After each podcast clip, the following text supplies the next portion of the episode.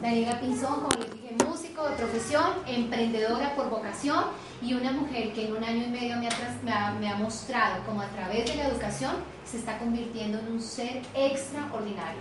Me está demostrando que está pasando de ser una oruga a convertirse en una gran, gran mariposa. Entonces ayúdenme a recibir como se lo merece.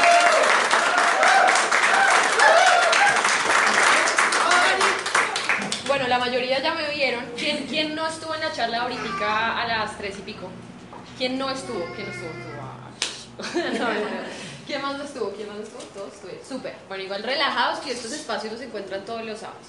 Hoy eh, vamos a hablar ahora ya en esta segunda franja puntualmente del proyecto de emprendimiento que creo que fue a lo que te invitaron inicialmente, ¿cierto? Vale, antes de comenzar les quiero eh, contar un poquito de mí. Vamos a hablar desde un proyecto de emprendimiento, pero de lo cual yo más quiero enfatizar es que esto, al igual que ser de emprendimiento, es de educación, porque no nos han educado para emprender, nos han educado para ser empleados, ¿sí? No nos han dicho literalmente en el colegio, bueno, tú vas a estudiar para ser empleado, aunque sí.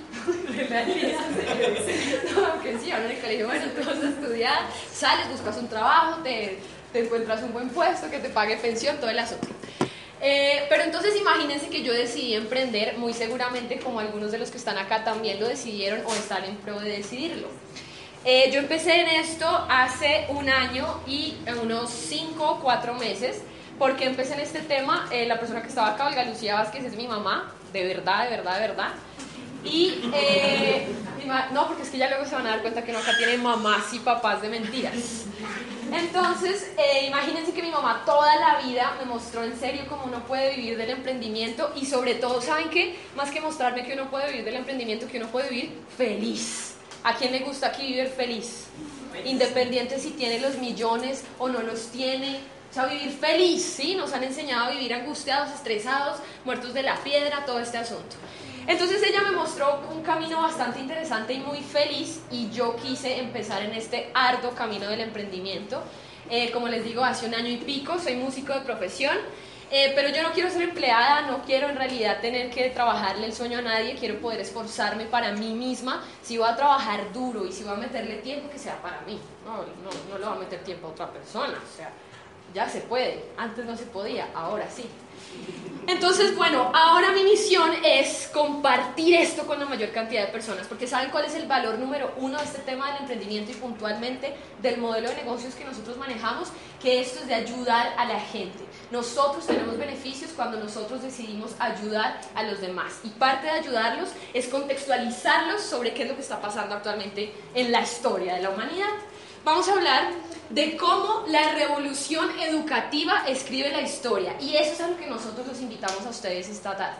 A que hagan una revolución educativa personal en cada una de sus cabezas y que se empiecen a rebelar contra el sistema y que le demostremos a los políticos que se pueden robar toda la plata que quieran porque no la necesitamos. Hay otra manera de generar dinero.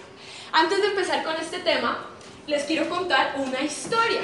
Imagínense, ah bueno, esta es una, esta es una historia educativa, ¿no? Vamos a hablar de, de fechas y de cosas, pero yo lo que quiero extraer de lo que les voy a hablar son las ideas de cómo definitivamente el cambio mental cambia y escribe otra historia. No me voy a centrar en estamos en el siglo no sé qué, bajo el régimen de no sé qué, porque yo soy músico, bueno, yo no soy historiador. Eh, pero si quieren tener la información completa, hay un audio, se lo piden a la persona que los invitó, los invitó, en donde trata este tema contextualizado con todas las fechas, datos, colores, sabores, etc. Imagínense que en Estados Unidos hace algún tiempo hicieron un estudio sobre este pececito que se llama pez lucio del norte. Este es un pez que le encanta cazar, él es supremamente cazador por naturaleza.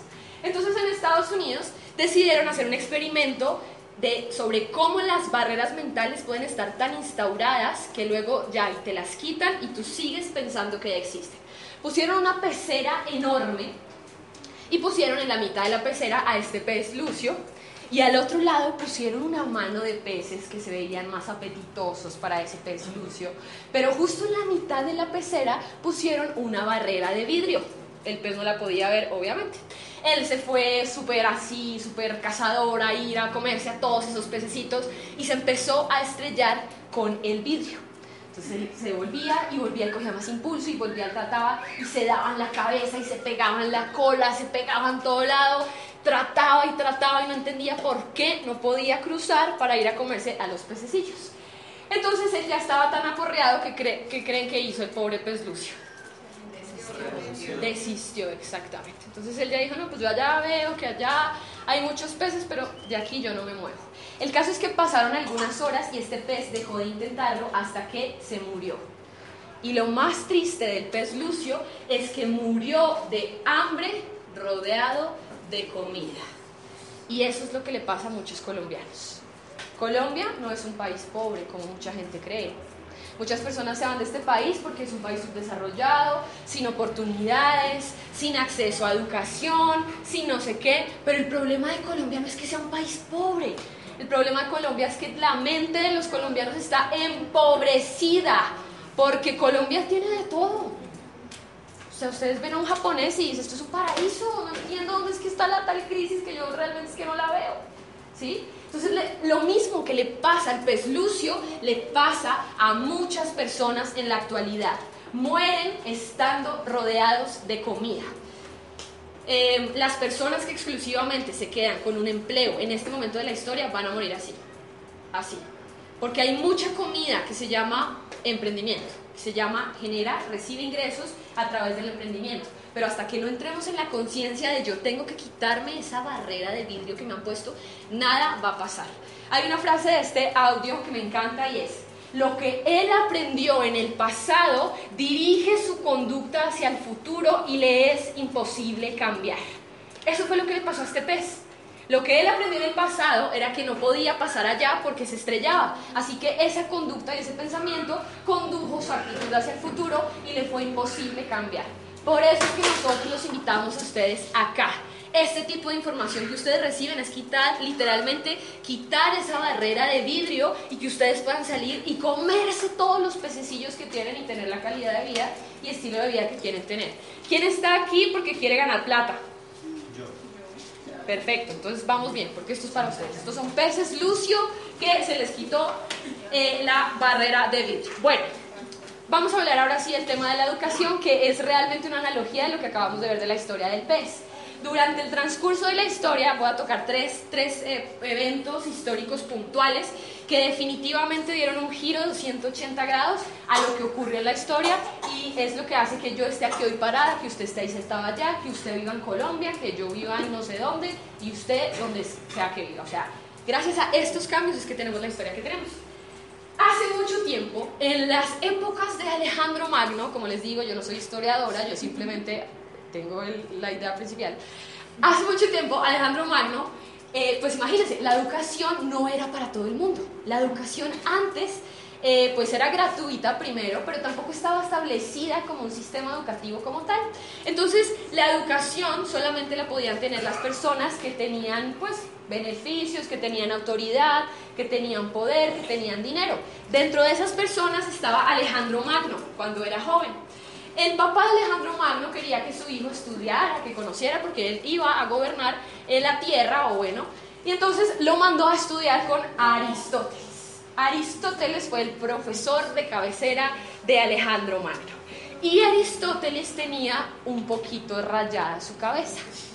Él estaba un poquito inconforme como venían haciéndole las cosas. Entonces él aprovechó esa influencia que tenía sobre Alejandro Magno y empezó a decirle, su papá lo que ha hecho está re mal. O sea, lo que ha hecho su papá está terrible, usted tiene que cambiar, usted tiene que quitar a su papá de ahí porque quién sabe a dónde nos va a llevar su papá, eso está tenaz. El caso es que le ha pegado una lavada de cerebro de tal manera a Alejandro Magno que Alejandro Magno ha llegado hasta el punto de matar a su papá, lo cual en ese momento era normal. Las aberraciones que hoy en día creemos no son nada en comparación con lo que pasaba hace muchos años. Alejandro Magno mató a su papá y gobernó y la expansión que tuvo el reino de Alejandro Magno en realidad hace que muchas de las cosas que tengamos hoy así sucedan. Este es el primer cambio que a mí me parece súper interesante. Si las personas no se preocupan por tener algo diferente en su cabeza, no van a tener resultados diferentes. Las personas buscan oportunidades, buscan trabajo, buscan beneficios, pero no buscan llenarse de nueva información para saber yo cómo por dónde es que llego a ese lugar. ¿Listo? Vamos a ver el segundo ejemplo. Miren, este es el. El segundo ejemplo Y es este señor que se llama Enrique VIII. Y este ejemplo a mí me encanta. Imagínense que en Inglaterra, hacia el siglo XV, XVI, bueno, ustedes saben que la religión es bastante poderosa en la sociedad, ¿no? O sea, el tema religioso es pa, o sea, arriba. Hace muchos años era peor, o sea, hace muchos años el Papa era el que tenía el poder y el voto y la decisión y la palabra final sobre todo lo que ocurriera. Obviamente todo este tema religioso venía desde Italia. Entonces en Inglaterra, hacia el siglo XV, estaba gobernando Enrique VIII. Y Enrique VIII en ese momento estaba casado con una señora que se llamaba Catalina de Aragón. Catalina de Aragón, como muchos de los matrimonios de esa época, eran arreglados. Es decir, este señor no se quería casar con Catalina de Aragón, era simplemente por conveniencia, tierras y lo que fuera.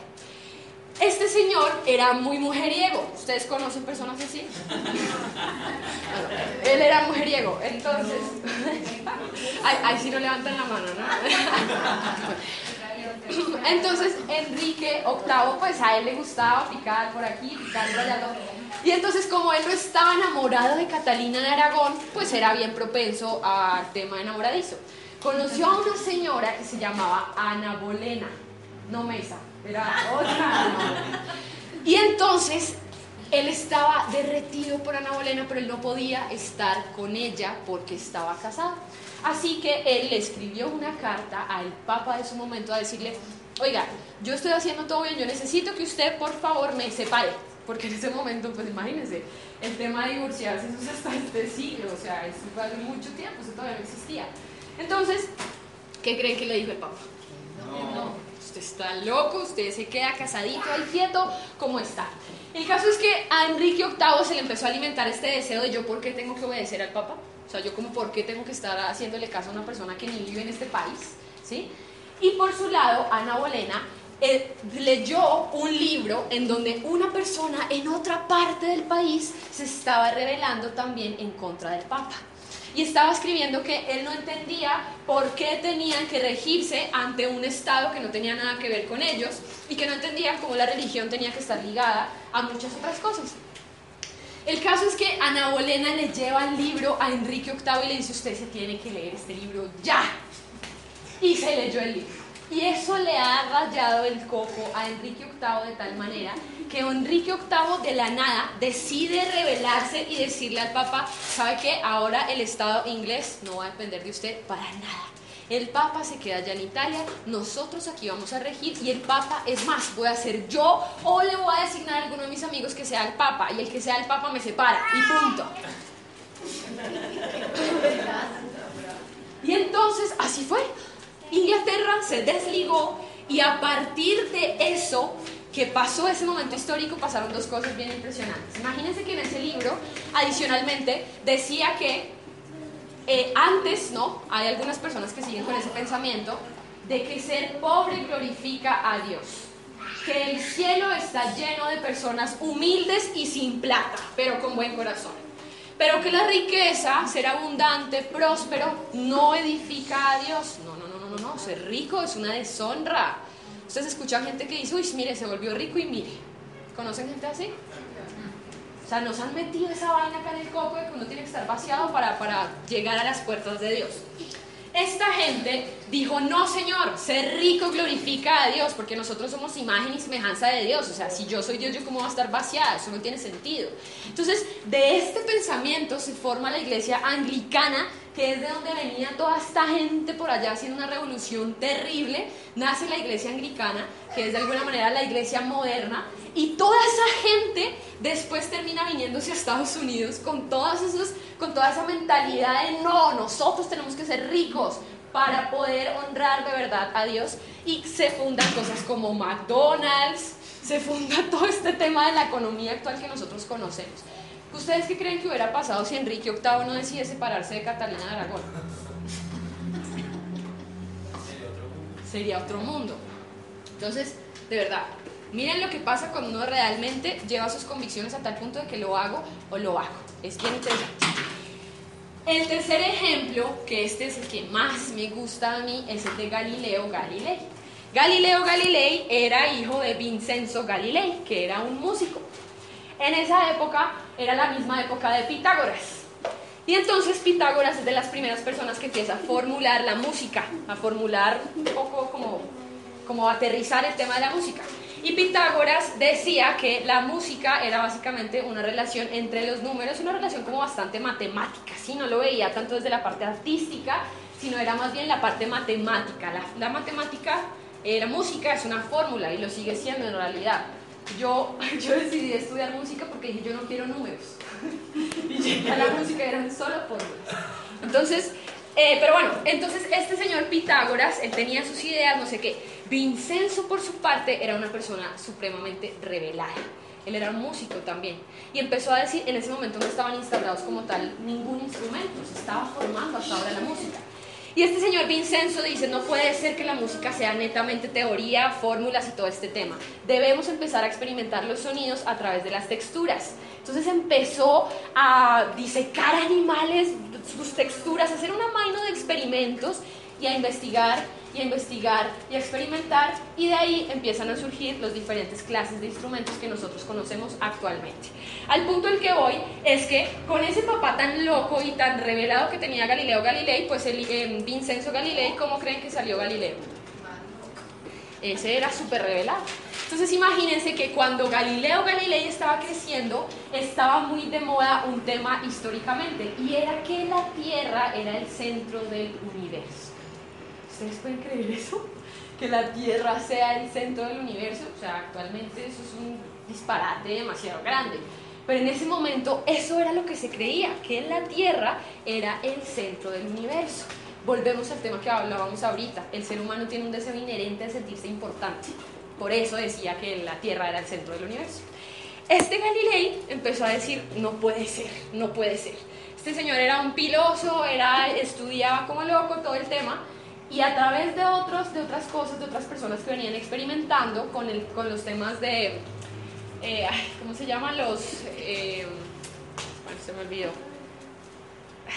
Pucha, se me fue el nombre. Bueno, un tema de la astronomía, que no es un telescopio, sino algo antes del telescopio. Bueno, unas personas ya venían investigando que nosotros tenemos que buscar vida allá, o sea, no puede ser que todo esté acá. Galileo Galilei empezó a alimentar esa idea y se dio cuenta efectivamente de que la Tierra no era el centro del universo. Miren, Galileo Galilei, ya muchas personas habían ido en contra de esa idea también. Eh, y una de esas personas que, que, refutaba esa idea y decía, sí, el centro de la Tierra no es el, el centro del universo, no es la Tierra, como ese tema religioso era tan predominante y era tan, no puedes ir en contra de lo que está diciendo la religión, pues imagínense, cualquier persona que llevara la contraria básicamente la mataban y la mataban de unas maneras espantosas. A Galileo Galilei lo llevaron allá ante el tribunal de la Inquisición religiosa para que el tipo dijera, no señor, usted no puede decir que la Tierra es el centro del universo, o sea, usted está, usted está básicamente diciendo que todo lo que nosotros decimos es mentira, nos está contradiciendo por completo. Galileo Galilei sabía que si les daba la razón, iba a vivir y que si no les daba la razón y les decía, no señores, la Tierra no es el centro del universo, lo iban a matar. Galileo Galilei era una persona inteligente. Así que dijo, no, no, o sea, yo en una de esas borracheras me dio por decir que la Tierra es el, no es el centro del universo. Pero a qué voy con este punto? Independiente de que pusieran a Galileo Galilei delante de una mano de gente ahí a decir una cosa que no era, miren lo que pasó con las ideas de Galileo Galilei. ¿En dónde estamos actualmente? O sea, estamos en un momento de la historia en el cual creo que si siguen personas creyendo que no existe vida en el más allá o que somos lo único que existe, realmente somos bastante ingenuos. Y gracias a todo ese despliegue mental y a ese nuevo nivel de conciencia, estamos donde estamos se da el surgimiento de la tecnología, gracias a eso, porque son ideas planteadas desde arriba. Entonces, este es un tema bien interesante y yo solo les digo que las personas que han decidido revelarse en el pasado son las personas que escriben el futuro en la actualidad. Pero, obviamente, muchas, muchas personas se han dado cuenta que no nos podemos revelar. No nos podemos revelar. Y para eso, eh, unas personitas que tienen mucho poder decidieron inventar algo que se llama sistema educativo, con el fin de que la gente no se revele. ¿Qué pasa cuando en el colegio el niño se revela? Castigo para, para el la directora. Esto, este tema es bastante complicado en realidad. Este tema es tenaz. Eh, yo no estoy del todo en contra del sistema educativo, pero sí estoy en contra de la manera en la que se aborda la educación. Nosotros estamos en un momento de la historia en que la educación se aborda a través del miedo. Yo por lo menos estudié música y aprendí un montón. Pero los 5 o 6 años que yo estudié, aprendí fue a punta del susto. Ay, pucha, me toca ir a cantar allá. Qué susto, qué susto. Me da susto crear, me da susto presentarme, me da susto que me vean, me da susto que me critiquen. Y esa es la sensación con la que viven todas las personas que pasan por el sistema educativo tradicional. Están muertas del pánico. Y lo peor de todo es que crean personas no para que eh, piensen, sino para que obedezcan. Porque ustedes qué creen que haría un empleado en serio que se revele y piense? Lo echan, él se da cuenta de cómo me están pagando este salario tan paupérrimo, ¿no? O sea, este sistema está diseñado para que las personas no tengan creatividad y para que las personas no piensen por sí mismas. Entonces, lo que nosotros los invitamos a hacer es primero a que sean conscientes de este tema. El tema del emprendimiento muchas personas no lo abordan desde la educación y para emprender hay que educarse, no hay de otra. Tú te tienes que educar antes de salir a emprender. ¿Educarte para qué? Porque es que el sistema educativo te ha creado como empleado. El empleado pues no piensa, el empleado solo obedece, el empleado es sumiso, el empleado no se revela, el empleado prefiere callarse. Ustedes conocen empleados que quieren, mejor dicho, pegarle una patada en la cara a su jefe. Pero no lo hacen porque es que y el arriendo. y la comida. ¿sí? Entonces, el tema de, la revolución educativa va a que nosotros estamos en un momento de la historia en el cual, si decidimos hacer pequeños cambios, podemos hacer una revolución. Pero las revoluciones se hacen a través de la educación. La revolución no se hace a través de la fuerza. La revolución no se hace llevando la contraria. La revolución se hace creando relaciones buenas con los demás, como lo veíamos ahorita, y hacer que la gente esté de acuerdo conmigo y que todos nos movamos al mismo tiempo. Pero eso ocurre cuando decimos salir de ese sistema educativo. Yo ahora lo digo, cuando yo tenga hijos no los voy a meter a un colegio normal. No, o sea, los niños, ¿por qué desde que uno es chiquito le siembran la idea de que tiene que levantarse a las 4 de la mañana ya pintar lentejas? No las puede pintar a las 2 de la tarde cuando esté bien. No, o sea, yo digo, por lo menos para mí es un trauma levantarme temprano por eso.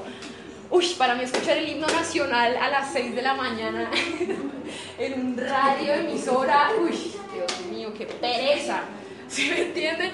Entonces los invitamos a eso, muchachos, a que, a que si ustedes pueden, tienen en sus manos poder cambiar su educación, háganlo y háganlo por sus hijos. De verdad, háganlo por dejar de crear personas sumisas y obedientes, sino más bien personas reveladas que pueden pensar por sí mismas.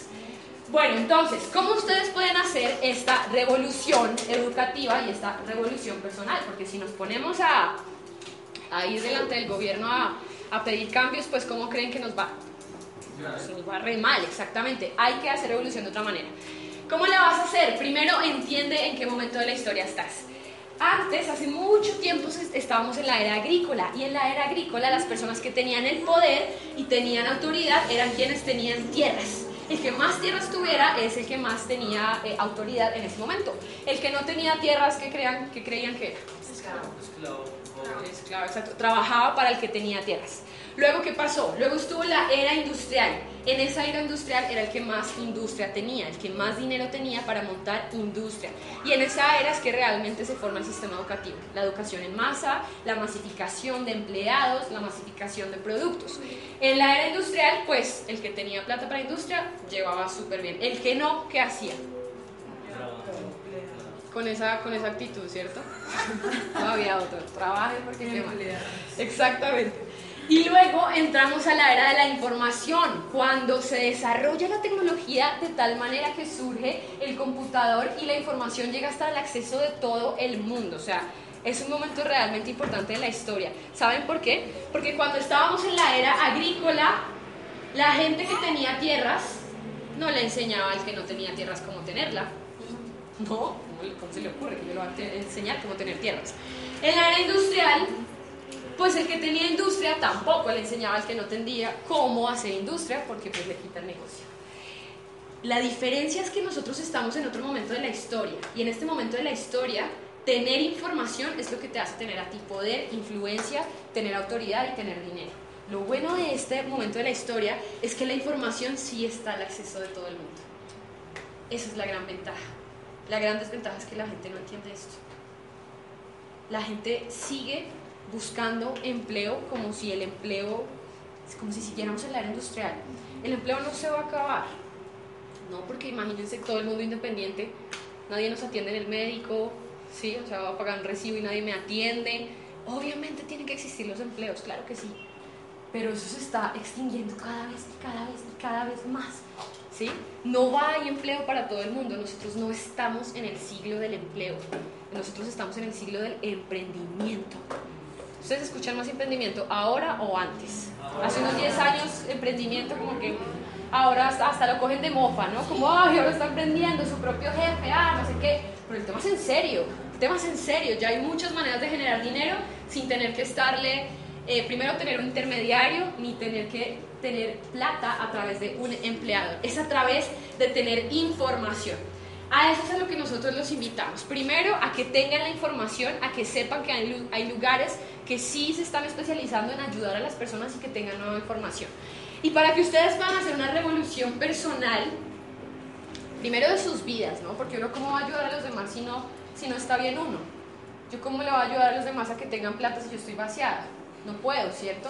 Entonces primero tengo yo que mejorar mi calidad y mi estilo de vida. Así que nosotros cómo lo hacemos? En esta era de la información existen maneras mucho más rentables y fáciles de montar negocios. Emprender es montar un negocio, ¿sí o no? Eso es emprender, tener un negocio propio. Hay un autor genial, se llama Robert Kiyosaki, y él dice que hay tres maneras en las que tú puedes entrar en este tema del emprendimiento y tener tu propio negocio.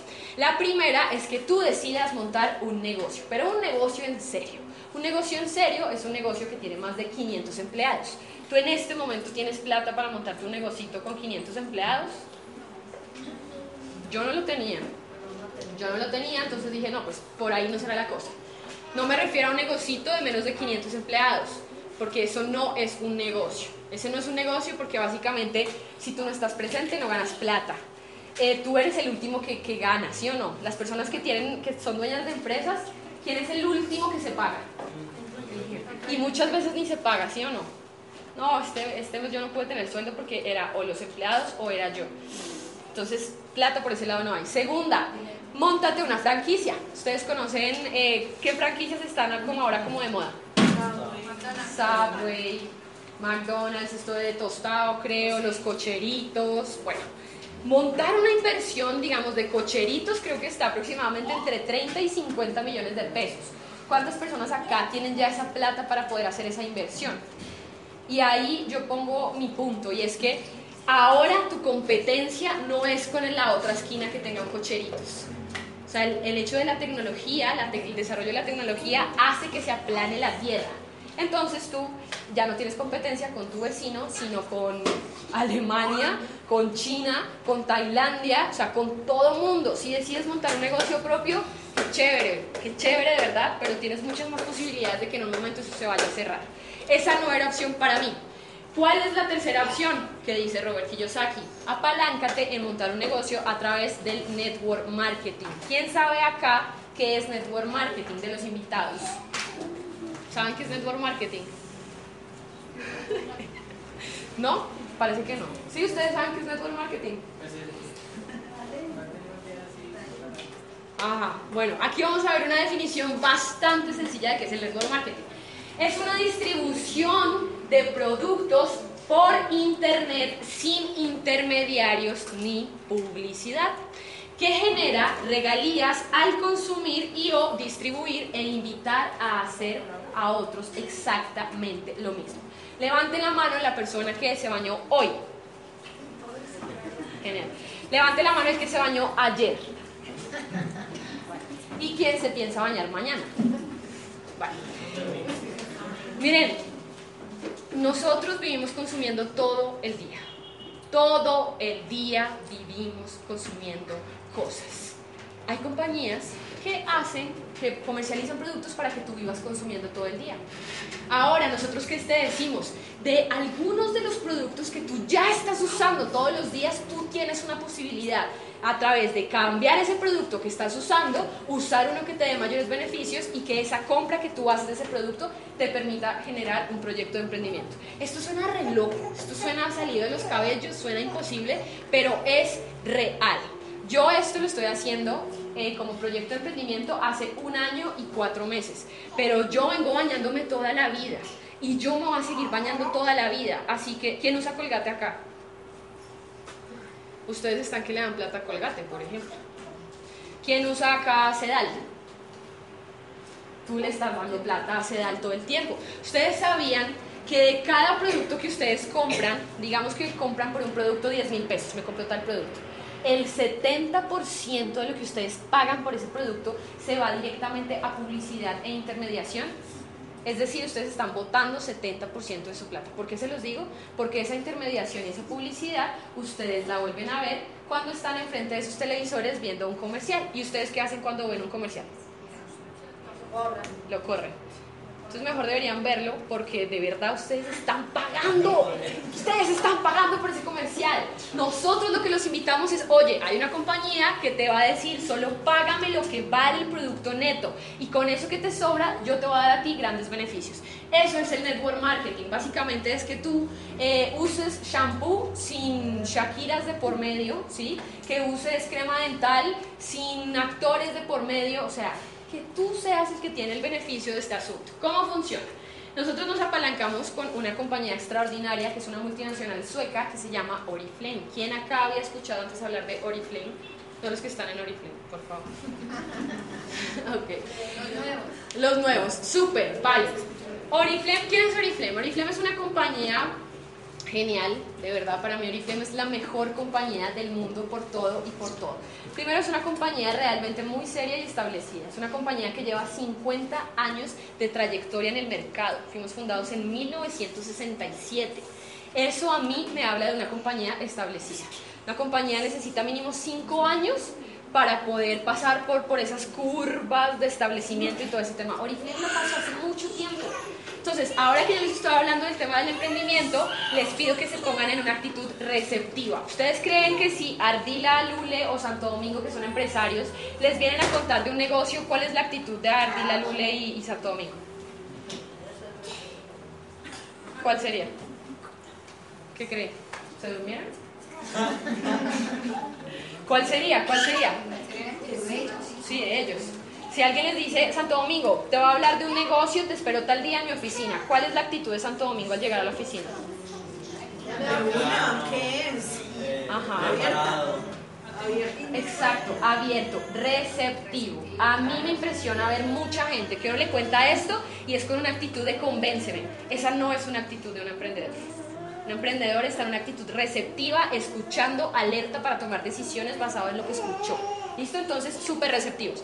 Oriflame es una compañía muy establecida, tiene 50 años, cotizamos en bolsas nórdicas como la Nasdaq, entonces somos una compañía totalmente transparente y eso indica que es una compañía pública. Si usted quiere consultar los extractos o todo el tema financiero de Oriflame, por supuesto que usted lo puede hacer. Es una compañía que está presente en más de 63 países. Hoy les estoy hablando de que ustedes tengan una franquicia personal con nosotros, con Oriflame. Ustedes cómo les... Si ustedes montan un negocio, ¿ustedes de qué es lo que se preocupan? Yo me preocuparía de que, de que el logo pegue, ¿sí o no? De que el nombre tenga recordación para los demás, de que el producto sea de calidad para que a todo el mundo le guste. Me encargaría de poder venderlo harto y ponerlo en muchos lugares para que la gente sepa qué es. Eso haría yo. A mí me encanta este tema porque es que Oriflame ya hace todo eso por nosotros. Oriflame y este tipo de compañías ponen el riesgo Tú no tienes que pensar el logo, no tienes que pensar si el producto se vende, no tienes que pensar en pagarle a ningún empleado, ni pagar luz, ni arriendo, ni nada. Este tipo de negocios son extraordinarios porque la compañía como tal pone todo el riesgo. Tú lo que tienes que hacer, al igual que yo, es encargarte de expandir el tema comercial, es decir, que la gente conozca los productos. ¿Listo? ¿Qué más me gusta de esta compañía? Eh, Oriflame comercializa 1.5 billones de dólares al año. ¿A ustedes les gustaría tener una compañía propia que ya les venda que ya, ya eso ya vende 1.5 billones al año. A mí me dijeron eso y yo dije, pues obvio, obvio porque si yo monto mis cocheritos, ¿cuánto tiempo me va a demorar en que eso me empiece a facturar 1.5 billones al año? ¿Sí me entienden? El tema del emprendimiento es de visión. Una persona que quiere ser emprendedora, que quiere ser empresaria, es una persona que tiene visión. Es decir, es una persona que no está esperando vender 10 mil pesos al día, está esperando que en 5 años esté vendiendo no sé cuántos millones. Entonces, esto habla de la visión, es una compañía realmente grande. Ahora, ¿qué comercializamos en Oriflame? Nosotros tenemos tres categorías de productos. La primera es higiene personal y todo el tema de nutrición. Bueno, aquí salió en blanco y negro. Por eso les preguntaba que si se bañaron hoy. Porque es que yo cada vez que me baño gano plata. ¿A ustedes les gustaría ganar plata cada vez que se bañan? Sí, ¿Ganarían plata cada cuánto? Todos los días. Todos los días, buenísimo. ¿Y si ustedes, sus amigos se bañan? Sí, también. ¿Sí? ¿Y, sus amigos se bañan cada cuánto? Todos los días. Y ahora si sus amigos dejan de comprarle allá el éxito y les vienen a comprar a ustedes, ustedes ganarían cada cuánto porque sus amigos se bañan. Cada que se bañan, es decir, todos los días. Entonces, a mí esto me encanta. No les estamos hablando de un producto que no tiene ni idea qué es. Yo a ninguno de acá le tengo que explicar cómo ponerse una crema dental, ni cómo ponerse un shampoo, ni cómo aplicarse una crema. Es algo que ustedes ya lo hacen. Ustedes lo han hecho desde que nacen y lo van a hacer hasta el día que dejen de existir. Segunda categoría, temas faciales. Ustedes conocen personas que no les gustan las arruguitas, que la mancha las tiene terribles, que está un poquito plácida la piel, todo el asunto. Pues bienvenidos a Oriflame, ese es nuestro foco, ese es nuestro foco principal, el tema de la belleza. Y el tercero es el tema nutricional. ¿Ustedes conocen personas que viven cansadas? Sí. sí. Exacto, es por el tema nutricional, porque nosotros no nos alimentamos bien. ¿Quién sabe que un emprendedor tiene que tener energía 300% por dentro porque si no, ese no aguanta? Bueno, pues ahí está el tema nutricional porque es realmente muy bueno, es 100% natural, es excelente. ¿Cómo funciona el tema? Bueno, lo que nosotros queremos que hagas es que tú primero seas consciente del momento de la historia, ¿listo?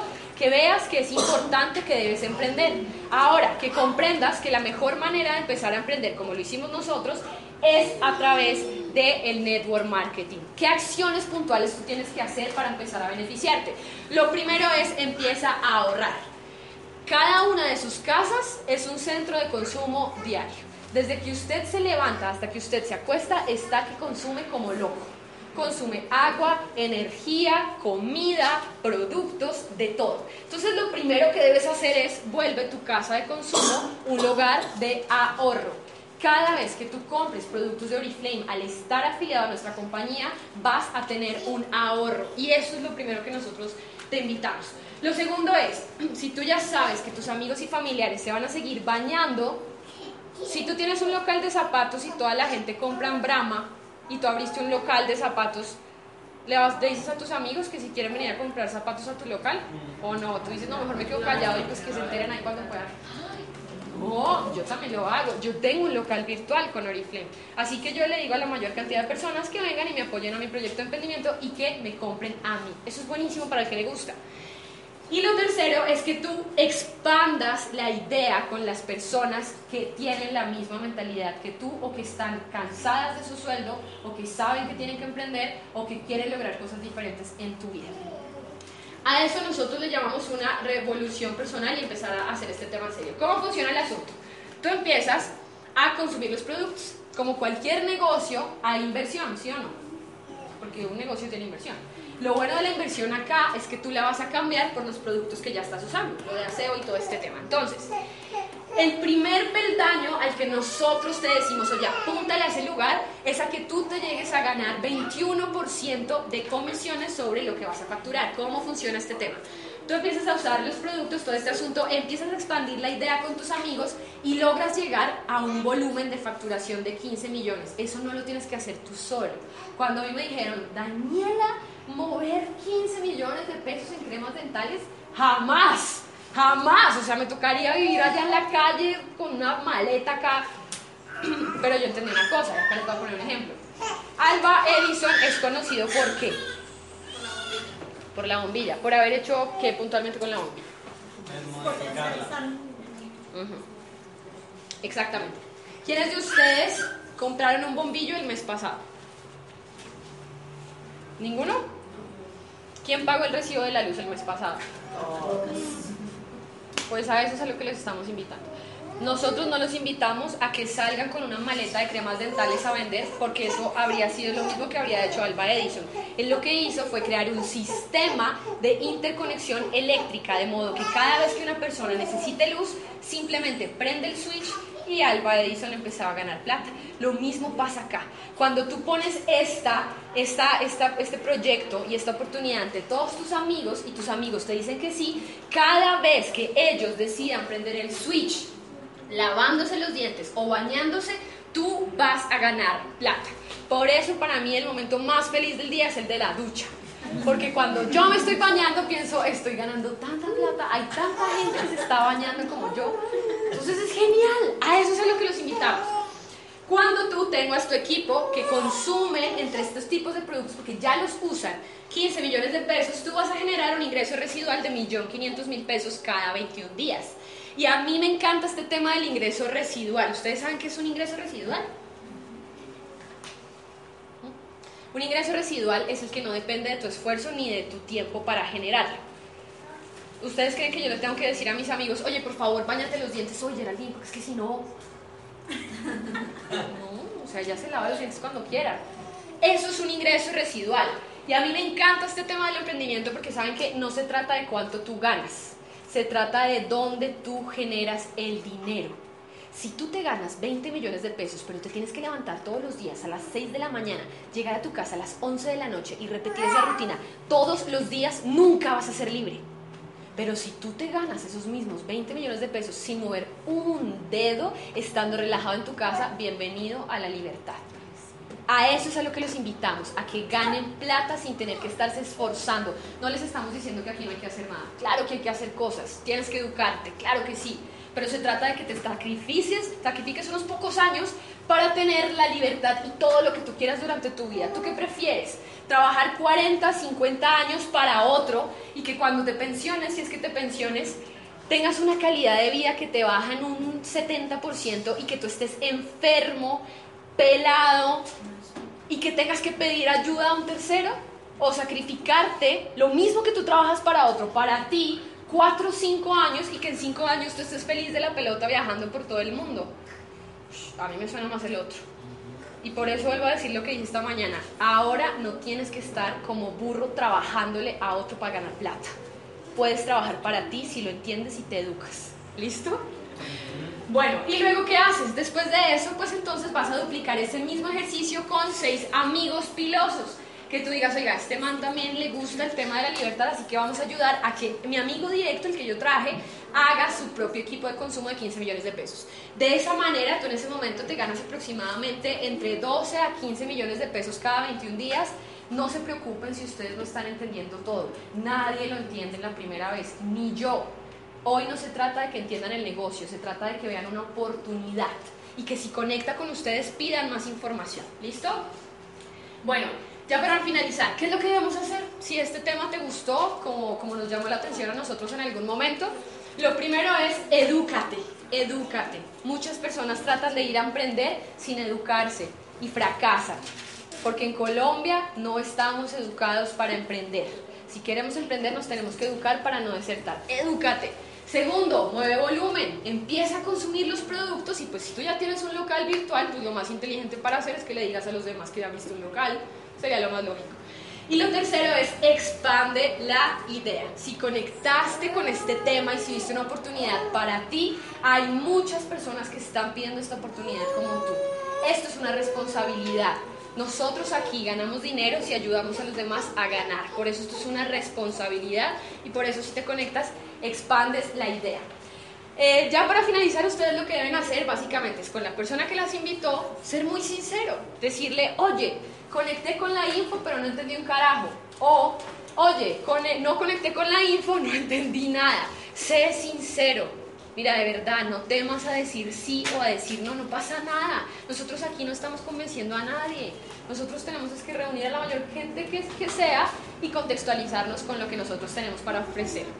Quiero finalizar con una historia y es una historia de una ranita. Imagínense que había un concurso de ranitas y las ranitas tenían que subir todo un muro, un muro altísimo. Y entonces empezaron todas esas manos de ranitas a escalar. Escalaban las ranitas. Y se empiezan a caer, como en todo, empiezan a desertar algunos, algunos empezaron a caer. Y había una ranita que esa ranita estaba enfocada en lo que era. O sea, esa ranita estaba trepadora, que da miedo. La ranita escalaba, escalaba. Empezaron a bajarse el resto. Todos los comentaristas, porque habían periodistas ranitas, de todo, todo el tema de ranitas allá.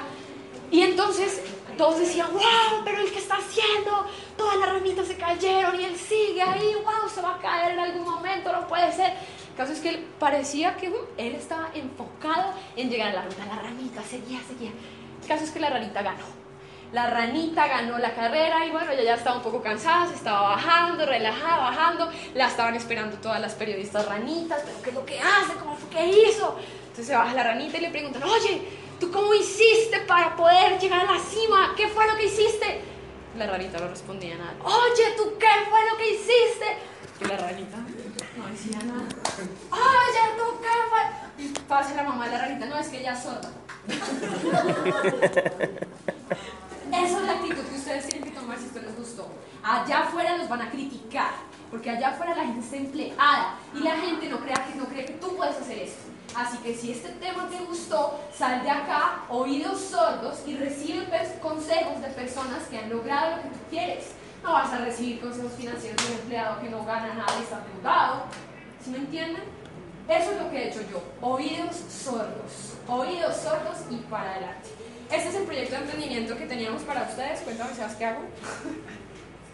¿Tenías esa diapositiva? No, no, no, no, esa ya no, esa es otra presentación. ¿Ah, sí? Eso es otra. Listo, listo. Entonces, promueve este. Ah, bueno, listo.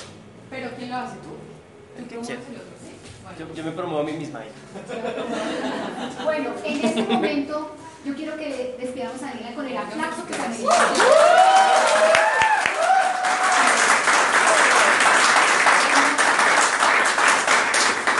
Yo quiero cerrar este espacio diciéndoles cuántos de ustedes tienen hijos que son mayores de 18 años, levanten la mano. Qué bien. ¿A cuántos de ustedes les gustaría trabajar este proyecto de emprendimiento con sus hijos? ¿Y a cuántos de ustedes